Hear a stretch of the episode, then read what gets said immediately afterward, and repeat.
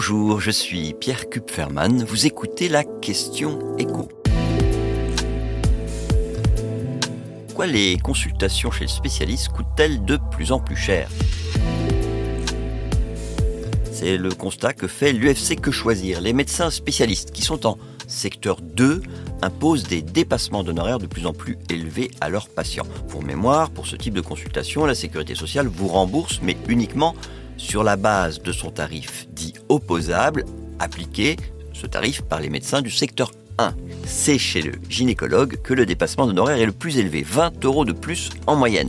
Et encore, ce sont là les moyennes nationales, car il y a de grandes différences selon l'endroit où on habite ou selon l'endroit où vous consultez, puisque vous avez le droit de prendre un rendez-vous ailleurs que dans le département où vous habitez. Parfois d'ailleurs, quand on ne trouve rien près chez soi, c'est ce qu'on finit par faire. Or, quand on cherche sur Doctolib, on voit que c'est souvent à Paris qu'il y a des rendez-vous rapidement disponibles. Et pour cause, les spécialistes parisiens sont les champions du dépassement d'honoraires. 29,20 euros en moyenne.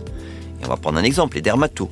Décrocher un rendez-vous quand on a un est plus coûteux, facile à Paris qu'à Brive-la-Gaillarde, Arras ou Dax, parce qu'à Paris, 8 dermatos sur 10 sont en honoraires libres, avec un tarif moyen qui dépasse les 70 euros sachant que les rendez-vous disponibles rapidement sont le plus souvent chez des médecins qui sont bien au-delà de cette moyenne. Décrocher un rendez-vous chez le pédiatre, c'est aussi plus facile.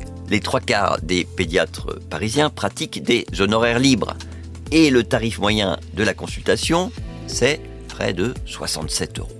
L'UFC Que Choisir s'insurge évidemment contre cette forme d'injustice. Soit vous avez les moyens d'assumer financièrement ces dépassements d'honoraires, soit vous êtes contraint d'attendre très longtemps pour décrocher un rendez-vous chez un spécialiste qui est en secteur 1.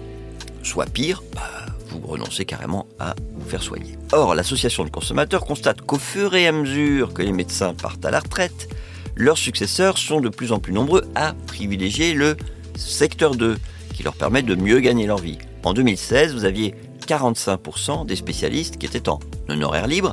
Cinq ans plus tard, c'est près de 1 sur 2, avec pour conséquence des choix d'installation là où se trouve la patientèle la plus aisée, à Paris ou sur la côte d'Azur.